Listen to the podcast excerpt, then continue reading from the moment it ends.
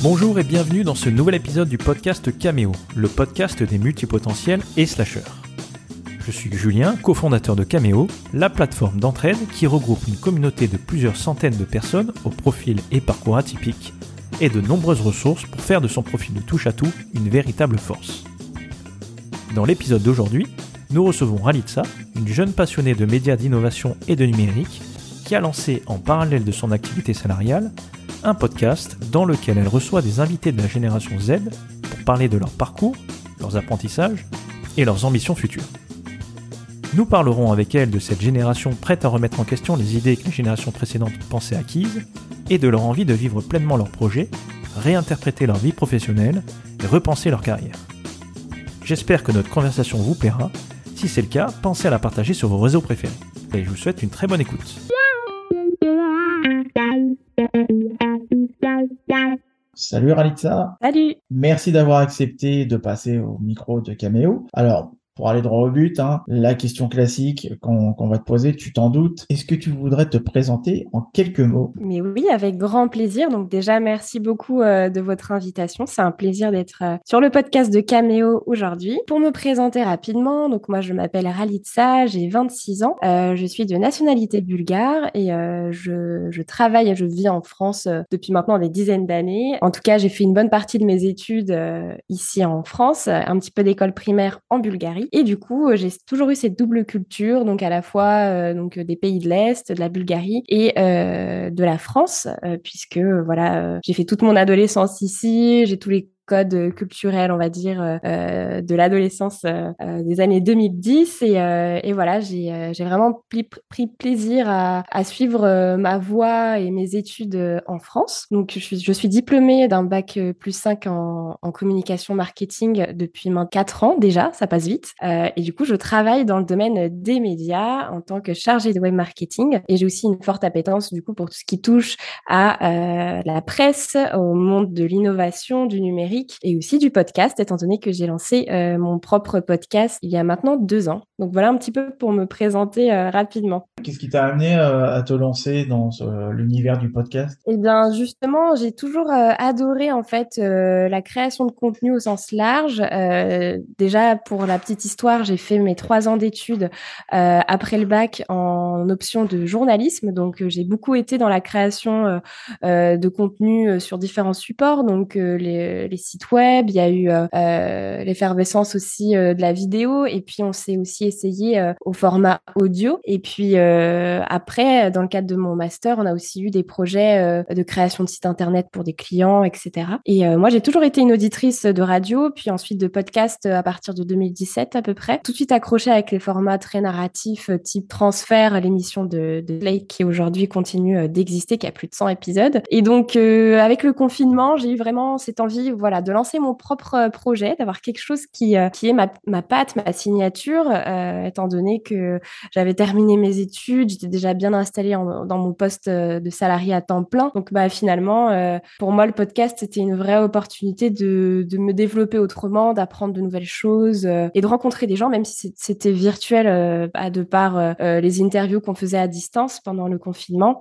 Mais c'était un super, voilà, un super lieu de, de rencontre pour moi et, et aussi euh, de développement euh, personnel. Enfin voilà, c'est ça rassemblait à peu près toutes mes passions et, euh, et aujourd'hui je continue de d'apprendre énormément avec ce format-là. Donc j'en suis hyper contente. Et justement, est-ce que tu peux nous dire un petit peu le, le principe et les thèmes que tu abordes dans ton podcast? Oui, complètement. Alors du coup, mon podcast s'appelle La tête dans les nuages. Je l'ai lancé en juillet 2020 et en fait le principe est simple. L'idée c'est de s'adresser aux jeunes femmes qui sont dans la vingtaine et qui se posent des questions sur euh, euh, le sens qu'elles veulent donner à cette décennie, euh, comment arriver un peu à prendre du recul, je dis prendre de la hauteur dans l'intro de mon podcast parce que pour moi on a voilà on a aussi tendance à être un peu trop le nez dans le, nez dans le guidon pendant cette période-là parce qu'il se passe plein de choses, c'est une période une période charnière. Et l'idée du podcast c'est voilà c'est d'essayer de prendre du recul sur sur cette décennie, partager des leçons, des conseils que j'ai retenus de par mes expériences et aussi venir interroger un petit peu ce qui fait que qu'on se cherche, ce qui fait qu'on doute aussi. Donc voilà, tout ce qui va tourner autour de du développement personnel, mais aussi de l'entrepreneuriat. J'ai souvent des interviews de jeunes femmes qui entreprennent aussi dans la vingtaine, qui ont des projets, des envies, des engagements et euh, également tout ce qui va être euh, euh, conseil, donc plutôt de ressources, de livres à lire sur cette période-là de la vingtaine et de retour d'expérience plus personnel, donc sous forme de, de format solo que je fais aussi. Donc c'est finalement un format sur mesure par rapport à ce que j'aime faire et je me je me suis un peu calqué la ligne éditoriale sur mes propres sur mes propres envies. En fait, c'est un projet passion avant tout. Donc, euh, donc voilà un petit peu ce que, comment je résumerais ça. C'est un peu la, grande sœur euh, qu'on aime avoir dans la, dans la vingtaine, ou en tout cas la bonne copine avec qui euh, on aime discuter. Ouais, toi-même, tu t'es posé des questions à la vingtaine? Mais oui, complètement. Je m'en pose encore. Euh, je suis en plein dedans. Donc euh, là, euh, euh, comme je vous disais, j'ai 26 ans. Je vais, je vais progressivement du coup vers la fin de la vingtaine. et oui, oui, bien sûr que je me pose des questions. C'est aussi pour moi une forme de d'extériorisation de ces questionnements-là, d'avoir un podcast et de pouvoir discuter avec d'autres gens qui sont face à ces mêmes problématiques, en tout cas d'autres jeunes femmes. Et, et oui, complètement des périodes de, de questionnement sur justement le sens qu'on donne et la place qu'on donne au travail dans notre vie, euh, parce que c'est évidemment quelque chose euh, qui a été euh, exacerbé avec la, crise sanitaire et puis les, périodes de confinement qui en ont, qui en ont découlé. Donc, j'aime beaucoup interroger voilà, ce rapport un petit peu à la vie active, ce rapport aussi à la productivité, à la notion de réussite. j'ai un épisode qui s'appelle Quelle est ma vision de la réussite à 25 ans? que j'ai fait l'année dernière et, et aussi voilà venir partager des valeurs communes avec euh, une communauté, puisqu'aujourd'hui, euh, La tête dans les nuages, euh, c'est aussi une communauté de, jeunes femmes qui, qui, qui échangent avec moi, qui m'envoient des messages, et, et c'est une vraie richesse. Donc, donc voilà, c'est un peu euh, un esprit euh, hyper euh, hyper collectif et de partage que le podcast permet avec son format hyper intimiste et et que je, je trouve que c'est un rapport assez privilégié qu'on a ensuite via les réseaux sociaux avec nos auditeurs et auditrices, surtout via les messages privés ou les échanges de mails. Et tu disais tout à l'heure, alors tu as beaucoup d'auditrices euh, ou et aussi de participantes au podcast qui sont entrepreneurs, c'est ça? Alors une bonne partie, des, euh, des, que ce soit des auditrices ou des invités, voilà, ont déjà lancé un projet, alors que ce soit de l'associatif, euh, dans le cadre de bénévolat, de, de l'art ou de l'entrepreneuriat, donc business. Effectivement, c'est un profil qui est assez friand de mes podcasts. Est-ce que tu as l'impression justement que cette génération un peu plus jeune, 20 ans, voilà entre 20 et, 30 ans, est, est vraiment attirée par l'entrepreneuriat? Nous, en tout cas, c'est quelque chose qu'on a l'impression de, de, voir, en tout cas dans notre communauté, une sorte de voilà décomplexé euh, vis-à-vis de l'entrepreneuriat, euh, là où notre génération euh, de, de, mm. plus de 35 ans se pose beaucoup de questions et se demande si vraiment c'est le bon moment. Toi, comment comment tu as l'impression que c'est vécu de ton côté oui. des gens que, que tu interviews? Ouais, alors du, du, coup, je peux parler de ce que je côtoie aussi et ce que je connais dans dans, dans mon propre podcast. Effectivement, euh, je pense pas que c'est représentatif de, de toute une génération en tout cas, je prétends pas être exhaustive euh, vis-à-vis de, toute la génération bah, qu'on appelle la génération Z. Mais en tout cas, euh, on ressent cette, envie et cette quête de, liberté et de sens au travail. Euh, et du coup, ça passe aussi par des, des, envies d'entreprendre. Alors, la plupart des entrepreneurs, jeunes entrepreneurs que j'ai pu rencontrer me disaient que même s'il y a beaucoup de communication et de marketing autour des, points positifs de l'entrepreneuriat, il faut pas sous-estimer aussi les, défis que ça représente et les obstacles et les difficultés euh, auxquelles on fait face et euh, le côté assez instable aussi de ce statut-là. Et aussi, euh, voilà, c'est quelque chose qui peut être assez déstabilisant quand on se lance avec peu de filets de sécurité. Mais, mais en tout cas, oui, cette envie-là de, de repenser notre rapport à l'entrepreneuriat et au travail, comment est-ce qu'on on ambitionne aussi sa carrière. On est moins sur des, projets de carrière longue et linéaires, comme ça a pu être le cas, je pense, dans, dans les générations précédentes. Donc ça, c'est quelque chose qui est assez, assez censé observer autour de nous. Et oui, c'est d'ailleurs une très bonne question puisque je vais je vais consacrer un épisode prochainement sur justement le rapport qu'entretient la génération Z à la vie en entreprise, donc en tant que salarié ou en tant que freelance. Et là-dessus, je pense qu'il y aura beaucoup de choses à dire. Je ne serai pas toute seule sur cet épisode, je serai accompagnée d'une experte du sujet, donc j'ai hâte de de, creuser un peu plus euh, cette thématique, mais en tout cas, c'est quelque chose qui me, qui me passionne et j'adore lire des bouquins euh, ou des articles sur euh, ce sujet-là. J'ai entendu sur ton podcast que tu avais fait un, un, toute une thématique sur euh, le profil des multipotentiels. Oui, tout à fait. Qu'est-ce qui t'avait, euh, qu'est-ce qui avait attiré ton attention euh, vis-à-vis de ce, ce profil-là? Alors, qu'est-ce qui a attiré mon attention? Eh bien, en fait, c'est parti d'une lecture d'un article. Donc, pour citer le média, c'était Welcome to the Jungle, qui propose souvent euh, des, des contenus autour de, de, du futur du travail, du personal branding, et puis aussi du coup de du développement personnel ou de ou du développement de carrière au sens large. J'ai découvert ce terme à travers leur article. Je ne connaissais pas. Je connaissais le terme de slasher puisque j'avais interviewé euh, une créatrice de podcast euh, qui s'appelle Léa Audrin qui travaille sur le podcast Le Tilt. Et du coup, euh, elle avait parlé justement des, des, profils de slasher, des gens qui, qui aiment bien exercer plusieurs activités à la fois. Et le terme multipotentiel, j'ai trouvé ça hyper intéressant puisque ça ne s'appliquait pas uniquement à différents domaines d'activité au sens au sens euh, carrière pro, mais aussi au sens humain en termes de voilà de, compétences, de d'envie de transmettre aussi des choses. Ça peut être fait aussi au sein même d'une entreprise ou d'un collectif, euh, d'une association. Voilà, je trouve que la personnalité multipotentielle est c'est quelque chose de hyper riche et une fois qu'on commence à creuser un peu le sujet, euh, ben on découvre que finalement euh, tout le monde peut devenir multipotentiel ou l'être en tout cas. Enfin, je trouve que c'est euh, c'est quelque chose de sur lequel on peut travailler justement des, facettes de notre personnalité qu'on peut développer. Enfin, je, suis je suis partisane du fait qu'on peut apprendre plein de choses et et ce et il suffit juste d'être curieux en fait de de toutes ces thématiques-là.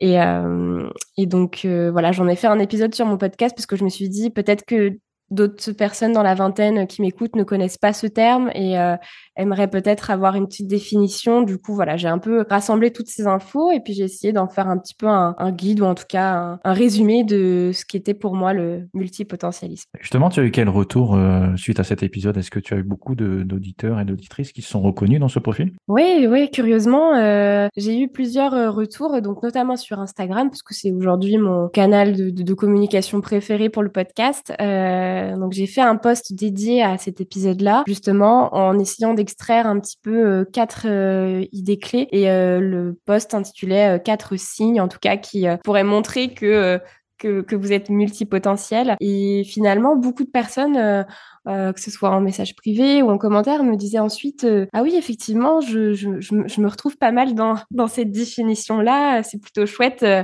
d'avoir un terme en fait qui résume un peu ma façon d'être et puis ce qui au départ peut sembler être un peu inconfortable c'est-à-dire on a du mal à se mettre dans une case voilà on on a du mal à résumer notre euh, parcours en une seule phrase ou en tout cas euh, on a plusieurs expériences euh, éparses et finalement on peut en faire une force et c'est ça qui est super dans ce concept-là, c'est que bah, les personnes qui se proclament, en tout cas qui qui découvrent qu'elles sont multipotentielles euh, peuvent aussi en faire un argument derrière dans le cadre professionnel, dans le cadre personnel aussi, essayer voilà de créer des projets et puis exploiter cette ce potentiel là à sa juste valeur quoi. Et comment tu as l'impression que ça a été que c'est vécu actuellement justement par cette génération Z à laquelle tu t'adresses? Le fait d'être multipotentiel justement? Mmh, oui, tout à fait. Bah comment c'est vécu euh, Je pense qu'il y a quand même encore des questionnements justement vis-à-vis de la place qu'on a au sein de la société au sens large, c'est-à-dire on se demande euh, voilà euh, dans la vingtaine et même pendant l'adolescence, je pense ça commence à peu près vers l'âge de 15 ans, je dirais voilà qui je suis, qu'est-ce que j'ai envie de, de, transmettre, quel impact je veux avoir sur, euh, la société ou en tout cas sur le monde qui m'entoure. Et du coup, cette quête de soi, cette quête d'identité, elle est couplée avec euh, l'expérimentation, avec euh, le fait d'avoir différentes porte d'entrée euh, et, de vouloir tester plusieurs choses. Aujourd'hui, j'ai l'impression qu'on a un rapport à la décision, au choix, qui est hyper, euh, hyper réfléchi, hyper euh, rationalisé, en tout cas de la part de nos parents qui vont vouloir justement nous orienter vers telle ou telle direction. Et puis nous, on aura peut-être envie d'aller plutôt vers un autre chemin qui est pas du tout dans les, dans les sentiers battus. Mais du coup, il peut avoir cette espèce de, de dichotomie entre bah, l'envie de faire sa propre route et puis les injonctions, ce qu'on attend de nous euh, et les cases dans lesquelles on voudrait nous mettre. Je pense pas que ce soit un sentiment euh, à 100% agréable, le fait de se dire, euh, voilà, je suis, je suis multicasquette, je fais plein de choses. Ça peut aussi être inconfortable. Et le fait de, voilà, d'assumer son, son côté, bah ouais, son côté éparpillé un petit peu. on papillonne, on, on, est, on est passionné par plein de choses. Bah, on peut nous, on peut nous dire en face, ouais, mais c'est pas cohérent. pourquoi est-ce que tu te retrouves avec, avec une expérience dans le domaine, c'est pas moi, de, l'art et puis une expérience dans le domaine de la santé, en fait, on peut créer des ponts entre tout, tu vois. Et du coup, ça peut être inconfortable, mais je pense que euh, justement, les gens sont de plus en plus sensibles à, ces questions-là. Euh, les nouvelles générations aussi qui atteignent maintenant des, responsabilités, que ce soit au niveau euh, interne dans les, entreprises ou en créant leur, leur boîte, eh ben, elles, peuvent justement divulguer ce message et casser un peu les codes traditionnels du CV parfait avec enfin parfait. Justement, c'est c'est pas forcément euh, euh, un, adjectif qui est qui est, je pense, euh, idéal pour ça, parce que il n'y a pas de il a pas de parcours idéal. Pour moi, c'est vraiment celui qui est adapté à la personne et, et à sa personnalité. Et, et ouais, le fait le fait de faire preuve d'audace et de et de tester des choses, c'est c'est de plus en plus valorisé et, et j'ose espérer continuera à l'être dans les prochaines années. Alors toi, tu es, tu en poste aujourd'hui au sein d'une entreprise. Est-ce que tu as l'impression, voilà, est-ce que tu as l'impression que euh, ton profil multipotentiel, tu peux l'exprimer à sa juste valeur? Est-ce que quel est ton ton ton environnement de travail Est-ce qu'il te permet justement de toucher à tout, d'être multicasquette comme tu disais? Oui, alors c'est hyper intéressant euh, de transposer ça à, du coup mon, parcours professionnel puisque euh, donc comme je disais un peu en introduction, moi j'ai toujours eu cette cette double casquette un petit peu entre le contenu donc l'éditorial et euh, le marketing, la communication et euh, et aussi euh, euh, voilà le la gestion de projet. Enfin tout ça, ce sont des des compétences qui m'ont qui m'ont toujours euh, qui m'ont toujours plu dans, mes études. Et euh, déjà à la fin de ma licence donc après avoir fait euh, une licence de journalisme dans un cursus qui me permettait après d'aller chercher du travail étant donné que j'étais dans le cadre d'un IUT donc c'était un diplôme très professionnalisant. J'ai eu beaucoup de stages et de, durée longue en plus. Donc ça ça me permettait d'avoir déjà une certaine expérience. Mais à l'issue de ce bac plus 3 déjà je me disais ah j'aimerais bien avoir une corde supplémentaire à mon arc. J'aimerais bien me spécialiser dans le numérique et euh, notamment sur la création voilà de, de sites, euh, la, euh, derrière la communication de ce site, enfin le développement d'une audience,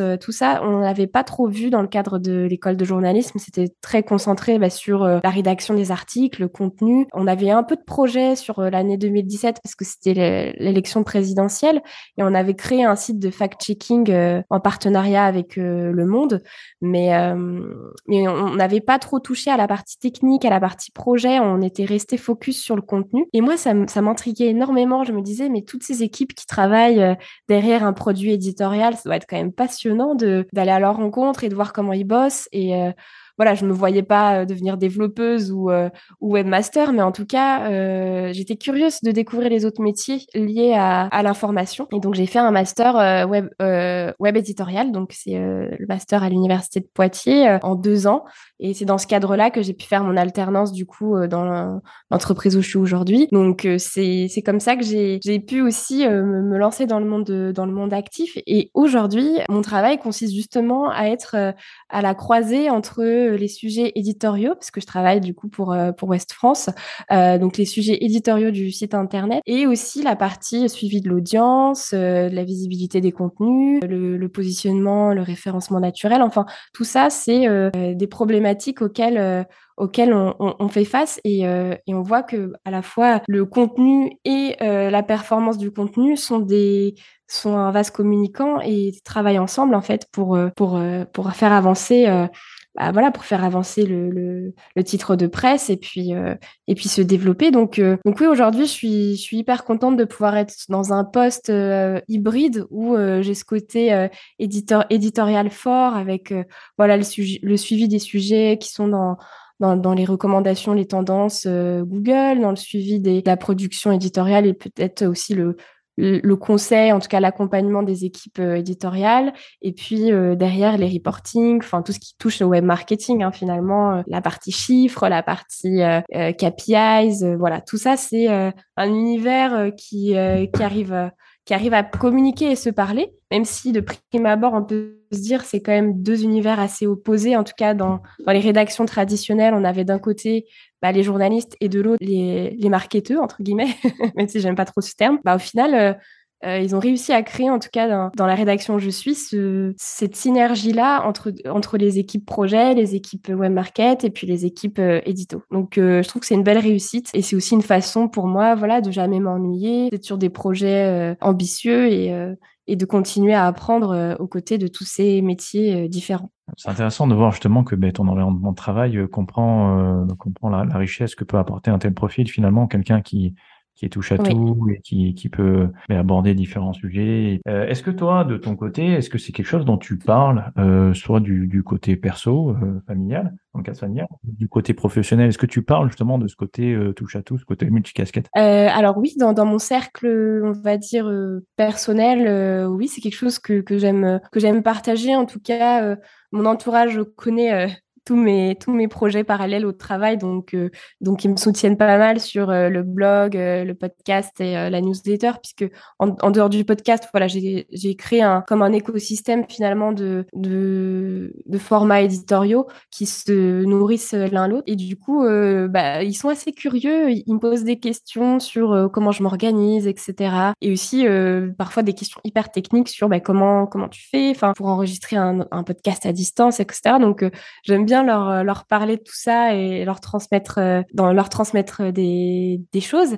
Et puis sur le, le, plan professionnel également, oui, ça me permet de, de, de tester parfois certaines stratégies euh, qu'on a en place à l'échelle d'un gros site média et ensuite d'essayer, voilà, de mon côté sur mon propre site, euh, bah, de d'appliquer euh, les bonnes méthodes et puis même si on n'est pas du tout sur les mêmes volumes et les mêmes et, publics cibles, finalement, bah, la, la, façon de travailler, voilà, la façon de concevoir son offre média, ben on peut la on peut aussi la répliquer à l'échelle individuelle, même si de mon côté, moi, je n'ai aucun enjeu euh, monétaire avec euh, avec ma, ma création de contenu personnel.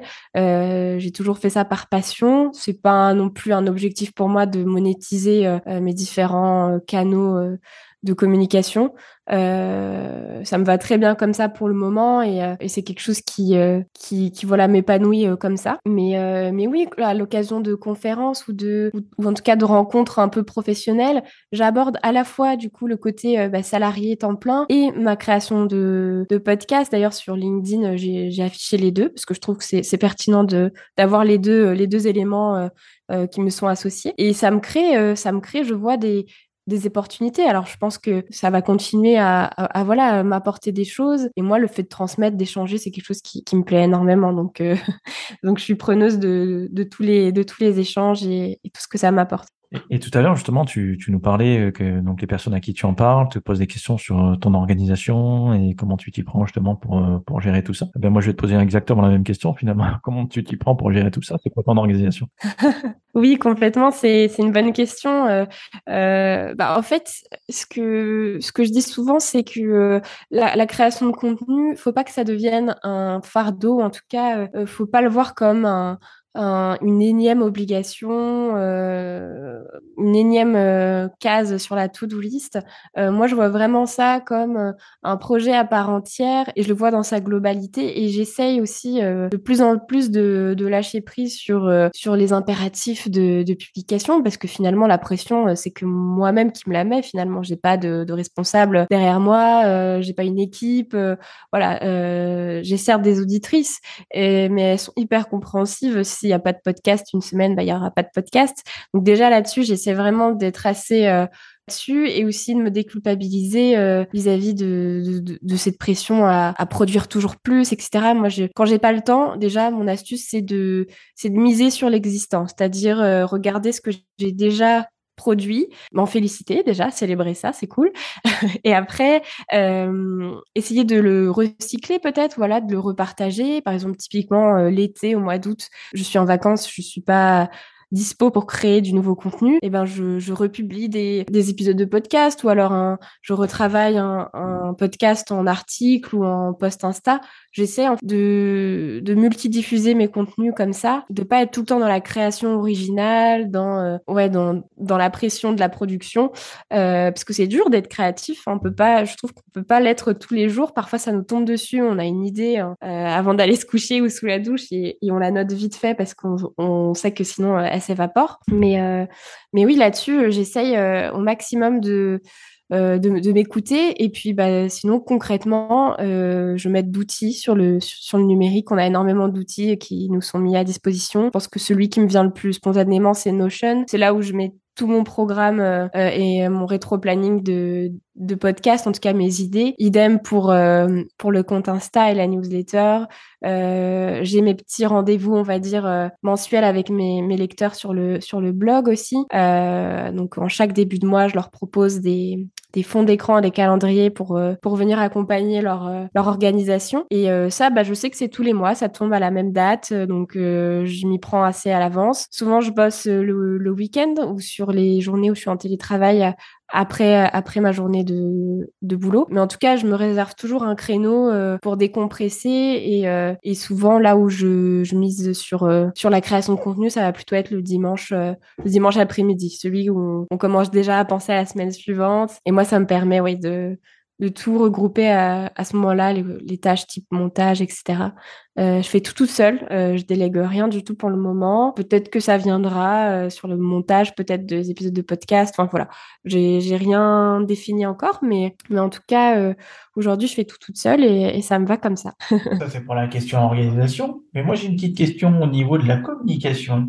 Comment est-ce que tu te présentes toi auprès des personnes que tu rencontres? Ouais, bah c'est euh, c'est justement un exercice, euh, comme je vous disais tout à l'heure, euh, qui est pas toujours évident. En fait, ça dépend vraiment des personnes. mais vous me l'avez posé au, début d'épisode et je me suis dit voilà comment est-ce que je me présente là en quelques en quelques minutes? Alors déjà, je dis souvent parce qu'on me demande il vient d'où ton prénom, donc je dis souvent que je suis d'origine bulgare parce que c'est souvent sujet à à curiosité en tout cas. C'est c'est pas un prénom commun en France, mais euh, ça l'est en Bulgarie. Donc, euh, donc voilà, souvent euh, je partage un peu de cette histoire-là. Mais ensuite, j'aime de plus en plus dire que que quand je me présente, je je parle pas que de mon boulot parce que je trouve que c'est un peu réducteur. Enfin, on est certes c'est une grande partie de notre notre quotidien et euh, c'est aussi ce qui nous définit euh, aux yeux de la société. Voilà, euh, quand tu fais un emprunt à la banque, bah tu dis quelle est ta profession. quand tu fais un sondage en ligne, on te demande quelle est ta catégorie socio-professionnelle.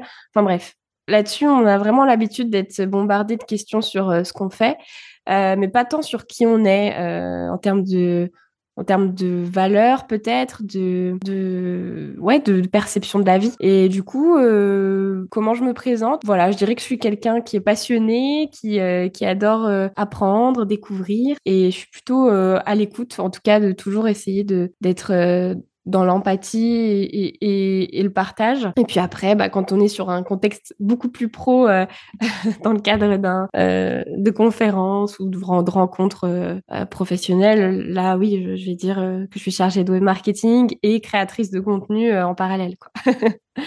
et au travers des échanges que tu as eus jusqu'à maintenant sur ton podcast, c'est quoi les, les, deux trois choses qui t'ont marqué en particulier ou qui les enseignements en fait qui t'ont fait grandir?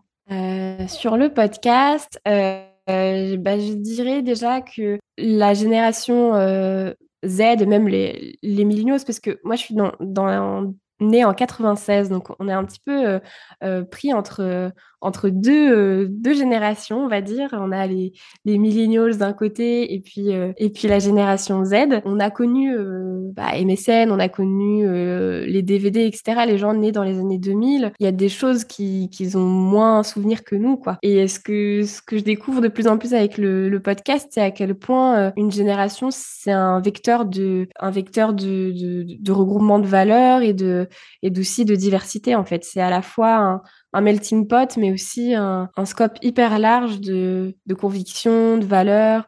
Euh, et moi, j'adore aller explorer justement les facettes de, de, ce qui représente une génération euh, à l'heure actuelle, en tout cas la, génération euh, des, on va dire, 20-30 ans. Et, là où j'ai le plus appris, je pense, c'est avec les, interviews, les rencontres, les, parcours de vie, les parcours euh, résilients, mais ceux aussi bah, qui sont encore dans le questionnement, qui, qui traversent, qui traversent des périodes de, doute, etc. Mais on, a, à la fin, notre conclusion, c'est tout le temps on doute, on se, pose, on se, pose, plein de questions sur le fait d'être adulte, etc. Mais finalement, euh, tout ça, ça fait partie du process. Et puis, euh, et puis on, on, on, enjoy the ride, comme on dit en anglais. On, profite de, on profite de l'expérience, du fait de vivre ces années folles euh, et pleines de, pleines de rebondissements. Euh, il y avait beaucoup de, bashing aussi des, des, jeunes dans les médias pendant une période, euh, notamment euh, pendant la crise sanitaire, où par exemple on parlait de conflit de génération entre euh, les jeunes qui étaient caricaturés comme étant insouciants et puis les personnes âgées qui, qui du coup en pâtissaient, etc. Mais finalement, aujourd'hui euh,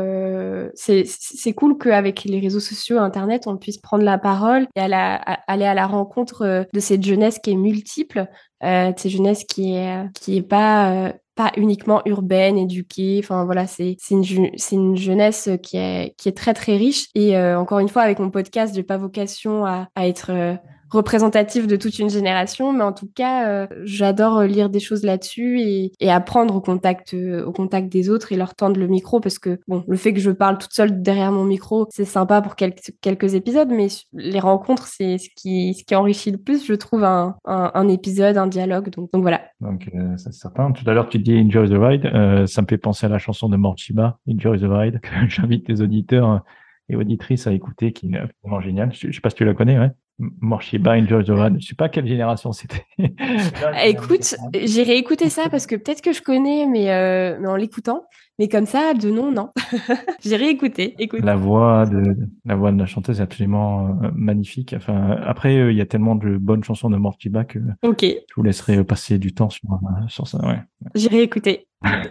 Euh, tout à l'heure, justement, tu, tu parlais qu'il y avait souvent des, des valeurs qui revenaient de, de, cette génération, cette génération Z. Est-ce que justement, tu peux nous en citer quelques-unes? C'est quoi qui est important aux yeux de cette, pour nous, hein, nouvelle génération, euh, qui est pas la dernière non plus, mais pour Jordan et moi, je pense que c'est une génération. Pour nous, c'est vrai quand, quand tu nous parles des années 96 ou 2000, euh, c'est vieux, mais en même temps, on avait déjà un certain âge. Quoi. Ouais, c'est ça. oh, clairement, euh, il y a, je dirais, un, socle, en tout cas, de, de valeurs que moi j'observe. Alors euh, euh, là-dessus, je peux même recommander un bouquin euh, qui est top, qui s'appelle euh, La génération Z au rayon X, euh, qui est un ouvrage de sociologie, euh, ou encore un autre ouvrage qui s'appelle La fracture, qui parle justement de la un peu de la fracture fracture générationnelle qu'on a observée au cours de la crise sanitaire. Est-ce que vraiment les les générations Z sont hyper différentes de des milléniaux, les mêmes des, des boomers, etc. Et en fait, euh, il y a des y a des choses pour lesquelles pas tant que ça. En fait, euh, quand je lisais ce bouquin La fracture, il disait que euh, c'était surtout les il y avait surtout une opposition, disons, entre les jeunes et les plus de 65 ans mais en tout cas voilà les, euh, générations Z et par exemple leurs parents ou ou leurs grands frères et sœurs avaient quand même des valeurs communes euh, assez partagées autour de la place qu'occupait par exemple euh, la famille, euh, l'épanouissement personnel, euh, le travail.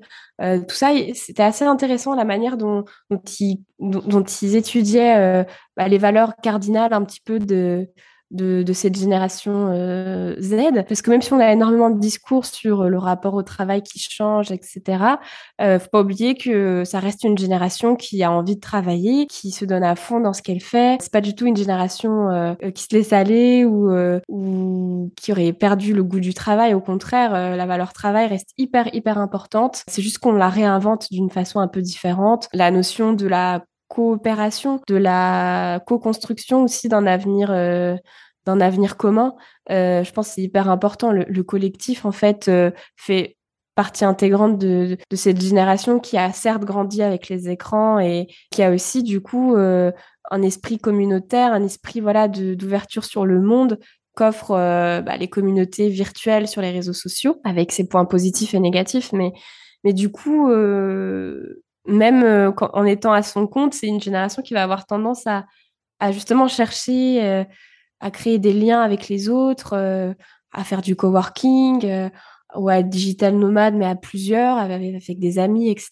Parce que la valeur de l'amitié, la valeur du partage est hyper importante face à un futur euh, bah, complètement incertain et un petit peu euh, morose parfois. En tout cas, euh, il y avait une belle phrase dans ce bouquin qui disait que les jeunes cherchaient vraiment un peu la, la magie ou l'étincelle dans, dans, son quotidien. Et ce qui a différencié euh, bah, des baby boomers, c'était ce côté ne pas perdre sa vie à la gagner en fait, à essayer de d'avoir un équilibre pro-perso, pas être dans la dans la course euh, au profit, euh, tête baissée, et savourer en fait euh, bah, l'instant présent, parce qu'il y a, y a que ça hein, dans un monde où, rien n'est rien n'est sûr pour le futur. On, se cantonne un petit peu à, à, à apprécier l'instant présent. Et, et, voilà, ce sera un petit peu les, les trois éléments qui me viennent en tête euh, après cette, cette lecture. Mais justement, moi, c'est des questions que je continue à me poser. Hein. je prétends pas avoir, avoir tous les éléments en tête, mais en tout cas c'est quelque chose qui, euh, est passionnant. C'est un sujet euh, hyper enrichissant et euh, il faut aussi savoir réconcilier les, les, générations entre elles. Et le clivage est parfois pas aussi net que ce qu'on peut le penser. Il y a plein de, de quinquagénaires qui, avec le Covid, se sont aussi posé plein de questions sur le travail. C'est aussi une question d'époque, en fait. Je pense les valeurs partagées, la prise de conscience sur des sujets tels que l'écologie, tout ça, c'est un sujet de société collective. C'est pas que entre les mains de la jeunesse, entre guillemets. C'est ce serait faux de dire ça, je pense. C'est marrant parce qu'il y a, c'est vrai qu'on entend beaucoup de critiques des générations toujours précédentes, hein, qui ont du mal à comprendre un petit peu les, manières de vie différentes des autres. Euh, mais ce qui est marrant, c'est qu'on voit qu'il y a même des textes euh, qui remontent à plusieurs euh, millénaires, des les textes de Socrate qui disaient que la génération, les nouvelles générations étaient perdues et que on n'arriverait nulle part avec cette génération de dépravés. Donc je pense que ça a toujours existé finalement. Depuis la nuit des temps, la résistance au changement est assez forte. On, euh, même je vois, euh, j'ai certains collègues de travail que je nommerai pas, euh, quand ils écoutent les musiques actuelles, ils, sont fous et ils disent qu'il n'y a plus de bonne musique, alors que c'est pas totalement bon. Euh, bah, c'est bien parce que as, finalement, tu nous as anticipé, tu as répondu d'une certaine manière à, la question qu'on allait te poser sur les trois livres que tu pourrais conseiller aux, auditeurs. Donc là, tu en as cité deux, mais tu en aurais un troisième euh, un troisième bouquin que je pourrais recommander, ouais, euh, c'est euh, alors je l'ai lu en anglais, mais peut-être qu'il existe aussi en, en français. J'ai pas vérifié, euh, mais en tout cas, si les, les auditeurs sont, sont friands de, de, de bouquins anglais, ça s'appelle The Quarter Life Crisis, qui parle justement de la crise des 25 ans, mais plutôt dans un sens hyper euh, hyper positif. Hein c'est pas du tout alarmant euh, dans le sens oh là là euh, c'est vraiment terrible ce qui se passe à cet âge-là. Euh, c'est au contraire comment euh, prendre cette embrasser cette euh, cet âge de la vie et justement arrêter de, de se projeter sur une espèce d'échelle du succès et apprécier apprécier nos, nos différentes divulgations et, et, et nos quêtes. Et, et aussi se détacher de l'image un peu idéalisée qu'on avait de l'âge adulte quand on était euh, ado à 15 ans. On se disait à tel âge j'aurai ça, etc. Faire la paix avec euh, avec ça et, et ouais. Donc euh, je recommande je recommande The Quarter Life Crisis. Moi, ce qui ce qui m'épate beaucoup justement parce que j'ai pas mal d'amis de ta génération justement qui sont entrepreneurs ou quoi et, qui ont accès justement à toutes ces quantités d'informations sur sur le développement personnel, sur justement la réflexion sur soi, etc. Et c'est vrai que c'est marrant de, de, voir que finalement, euh, à votre âge, vous parlez de lâcher prise, vous parlez de toutes ces notions qui, nous, et encore moins nos parents, on a, on n'avait pas ces informations-là et c'est des, des, choses que, sur lesquelles on se penche à, à 35, 40 ans, voire plus. Et je trouve que c'est intéressant de voir, euh, de voir cette réflexion-là et de, de, de, revoir un peu aussi notre système de priorité dans la vie euh, par rapport au, voilà, à la relation qu'on a au travail, euh, la relation qu'on a par rapport aux, les relations qu'on a avec les autres, avec nos amis, avec notre famille. Euh, je, je, trouve ça, voilà, je trouve ça super positif. Euh, ça me fait toujours sourire. Et je trouve que c'est et même par rapport à l'entrepreneuriat, moi qui suis un passionné d'entrepreneuriat, de voir que ben, des, des, jeunes de 20 ans qui se lancent, 20, 21 ans, savent déjà énormément de choses sur l'entrepreneuriat. Alors, c'est sûr que certains peut-être manquent des fois d'expérience, mais c'est normal. Euh, mais par contre, ils partent avec énormément d'informations euh, qui leur permet ben, de temps en temps soit d'aller un peu plus vite, soit euh, d'éviter certaines erreurs qu'on a pu faire. Et, euh, et ça, c'est, ouais, c'est, je trouve ça, je trouve ça vraiment très, très positif. Euh, est-ce qu'il y a un achat de, de moins de 100 euros récent qui a eu un impact particulièrement positif sur ta vie? Euh, oui, euh, récent, ça doit faire maintenant un an, mais euh, je pense que ça a quand même pas mal changé mes habitudes, notamment de, lecture. Je dirais que c'est la, Kindle, enfin, je cite la marque, mais c'est une liseuse, quoi. C'est, ça me permet de, stocker pas mal de bouquins quand je voyage, ou en tout cas euh, parfois, il y a certains ouvrages euh, en anglais, par exemple, qui sont pas dispo dans ma librairie. Hop, je les mets sur ma Kindle et j'ai l'option aussi dictionnaire intégré, l'option euh, surlignage de passage. Je peux aussi bah, traduire des, termes anglais, mais aussi de avoir un dico français pour certains termes français. Enfin voilà, c'est un bon, c'est un bon achat, je trouve, parce que franchement, moi qui avais du mal un petit peu pendant l'année 2020 à, à, lire des bouquins, bah, je me suis pas mal remise à, découvrir des ouvrages et à en découvrir euh, davantage. Après, j'aime toujours autant euh, lire aussi sur papier. Hein. J'adore les romans graphiques. Euh, je trouve que on peut pas lire ça sur une tablette.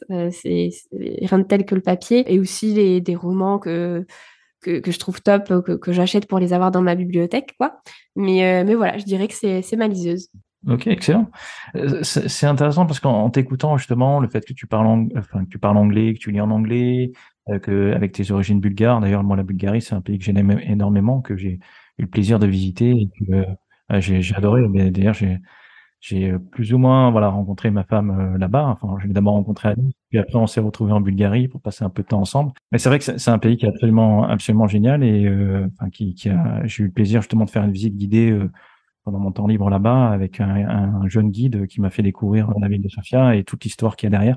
Et j'invite vraiment ben, les, ceux qui nous écoutent à, ben, visiter ce, pays qui, qui recèle énormément de, choses, de culture, de, plein de plein de choses. Donc de richesse, de paysages, oui, carrément. Mm.